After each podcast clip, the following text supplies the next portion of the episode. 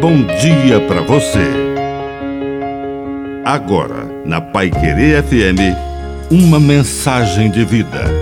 Na palavra do Padre Dirceu Reis.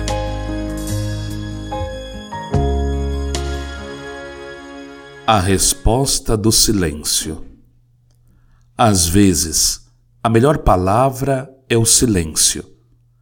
Respire antes de responder ou agir.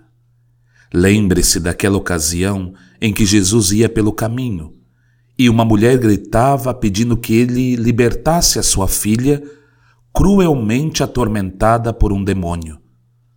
Mas Jesus não respondeu nem agiu. Os discípulos, apressadamente, dirigiram-se a ele e davam sugestões para que ele mandasse a mulher ficar calada ou fosse embora, parasse de incomodar parasse de gritar. Mas Jesus, depois de respirar, olhou para a mulher e começou a conversar. E nós sabemos o que aconteceu. Ele reconheceu a fé da mulher e o milagre foi o resultado da silenciosa palavra de Jesus.